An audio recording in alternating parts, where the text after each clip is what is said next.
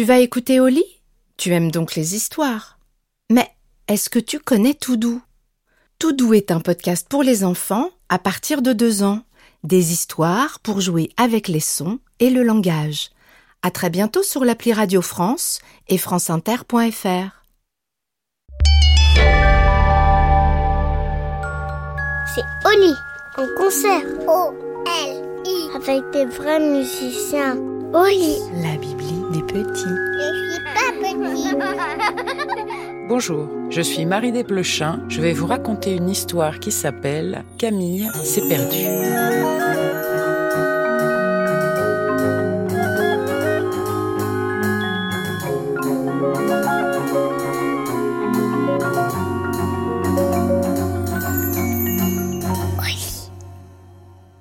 Au début, c'est seulement une promenade du dimanche.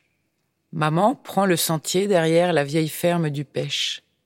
Papa, les cousins et Camille la suivent. Le sentier s'enfonce dans la forêt et descend vers les sources de la rivière.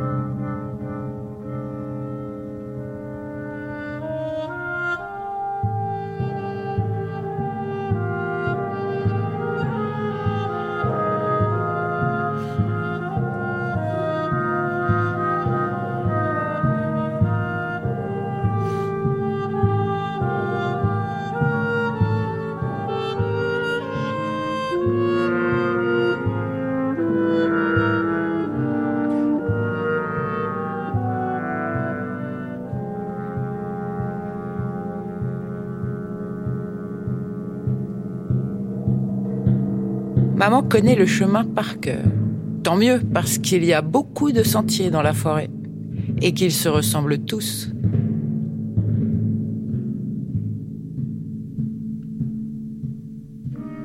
Ils avancent entre les murets de pierre à l'ombre des arbres, puis ils se séparent en deux, puis encore en deux, puis encore en deux. Heureusement, maman sait toujours quel sentier il faut prendre. Pas celui-ci, non, mais celui-là, oui. Elle écarte devant elle les branches, les ronces et les toiles d'araignée. Elle montre le passage. Le soleil perce entre les feuilles. Le mieux est de ne pas se perdre de vue.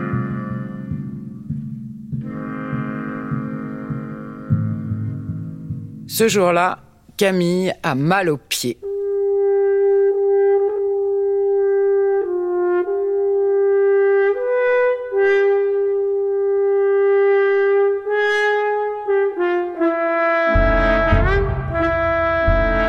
Envie de marcher. Il traîne derrière les autres. Dépêche-toi Camille crie son père. Camille voudrait être encore un bébé pour qu'on le porte dans les bras ou sur les épaules. Mais il est trop grand. Il doit marcher avec les autres, qu'il en ait envie ou pas. Il n'a pas envie. La promenade, c'est fatigant. En plus, c'est ennuyeux. Camille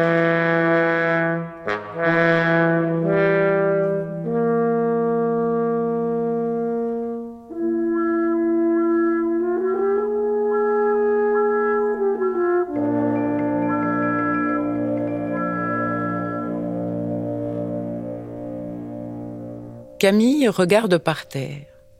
Il aimerait bien voir un scorpion. Papa en a vu un la dernière fois. Pas de chance, aujourd'hui les scorpions font la sieste. Mais Camille remarque une tache bleue là-bas, derrière le muret.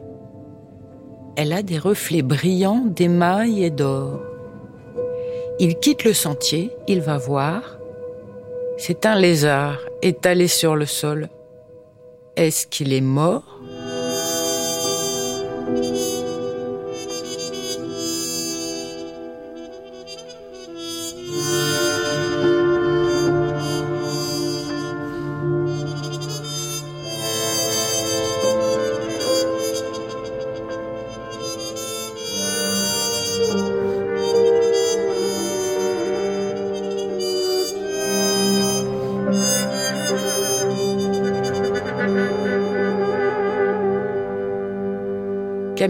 Se penche sur le lézard immobile. Il le retourne du bout de sa chaussure. Le lézard est tout raide, tout sec. On voit bien sa tête, les griffes au bout de ses pattes, ses belles écailles miroitantes. Camille cueille une large feuille pour le prendre sans se salir les doigts. Il veut le montrer au cousin. Mais c'est bizarre. Quand il revient sur le sentier, les cousins n'y sont plus. Tout le monde a disparu, même papa et maman. Personne n'a remarqué que Camille s'était arrêtée. Ils sont partis sans lui. Camille fourre le lézard dans sa poche et court à toute vitesse. S'il va assez vite, il pourra les rattraper. Mince, le sentier se sépare en deux. Où aller? À droite À gauche? À droite. Il court encore. Il court. Il court. Mais voilà que le sentier se sépare à nouveau. Oh non Camille s'arrête et crie Attendez-moi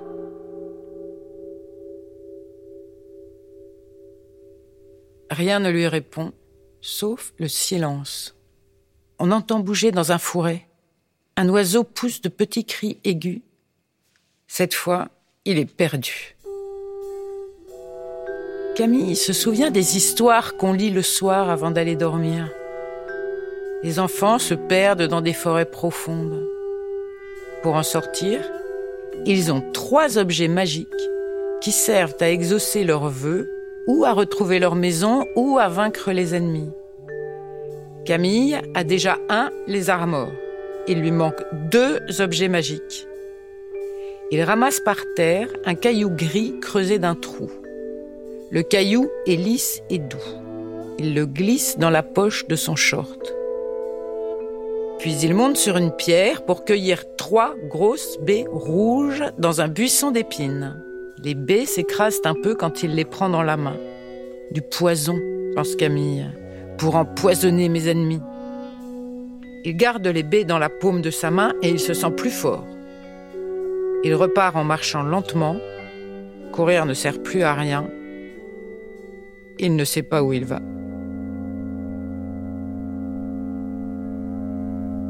Camille se demande s'il va être obligé de dormir dans la forêt, sans lit, sans couverture et sans manger. Il a envie de pleurer et il a mal aux jambes. En plus, il a soif. Toutes les gourdes sont restées dans le sac à dos de papa. Camille s'assied sur une pierre. Il essaie de se souvenir de ce que font les enfants des contes, quand ils sont obligés de passer la nuit dans une forêt profonde. Les plus malins ont laissé des petits cailloux derrière eux pour reconnaître leur chemin. Les autres se retrouvent attrapés chez une sorcière ou chez un ogre. Camille a de plus en plus envie de pleurer.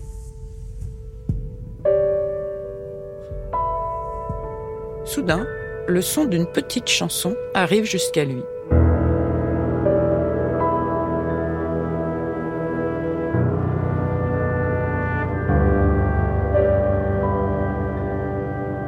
C'est une voix humaine qui chante au loin.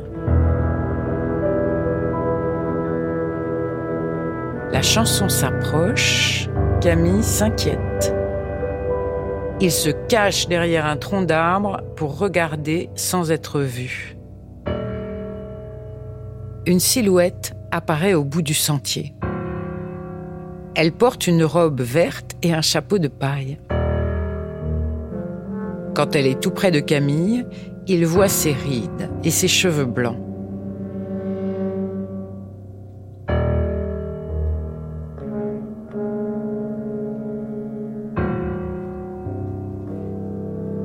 Qu'est-ce que tu fabriques derrière ce chêne? dit la vieille dame.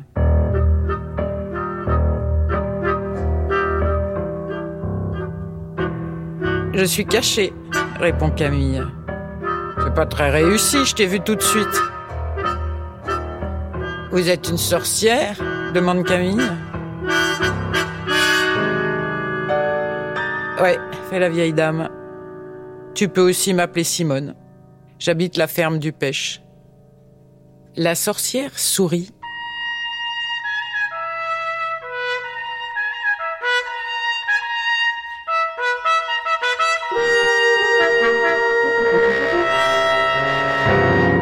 Il faut faire attention, les sorcières sont comme les loups.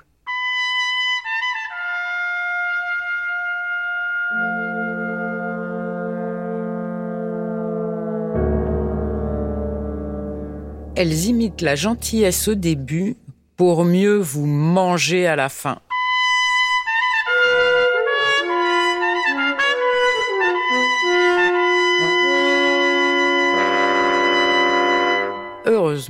Camille a ce qu'il faut pour s'en faire une amie. Il sort le lézard et le caillou de sa poche, il ouvre la main pour montrer ses baies. J'ai des cadeaux pour vous, vous en voulez? La vieille dame regarde les objets magiques avec admiration. Je te remercie. Qu'est-ce que tu veux en échange? Retrouver mes parents. Ils sont descendus à la rivière. Top là, dit la sorcière. Mais d'abord, tu vas jeter ces baies dégoûtantes. On ne t'a jamais dit qu'elles étaient empoisonnées?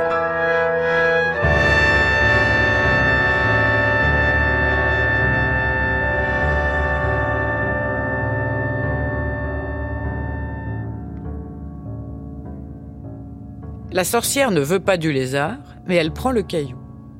Puis elle sort son téléphone de sa poche. Allô? Jean? C'est Simone, de la ferme du pêche. Je crois bien que j'ai retrouvé votre gamin. Attendez-moi, je vous l'amène. Camille glisse sa main dans la main de Simone. Sa main est un peu collante, c'est à cause du jus de baie rouge. Elle est contente de connaître une sorcière et de retrouver ses parents. Il leur offrira un lézard. Ils seront enchantés.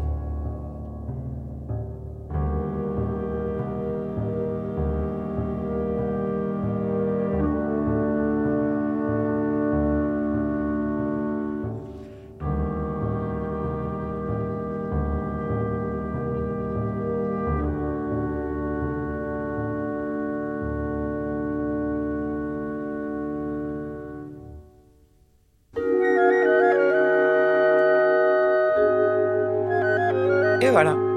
L'histoire est finie. Et maintenant, au lit. Non, une autre.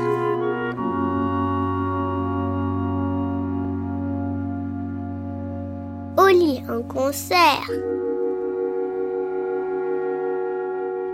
Avec les musiciens de l'orchestre philharmonique de Radio France. Antoine Dreyfus et Stéphane Bridou jouent du corps. Javier Rossetto joue de la trompette. Nicolas Vasquez joue du trombone. Et Otman Louati joue les percussions, les claviers et la musique électronique. Et c'est lui qui a composé la musique. Musicien, metteur en ondes, Paul Manilovski. Directeur du son, Jean-Louis Deloncle. Sur une idée de Cécile Kaufmann-Nègre, producteur délégué, Léonard Bio. Réalisation, Le Lac Constantini.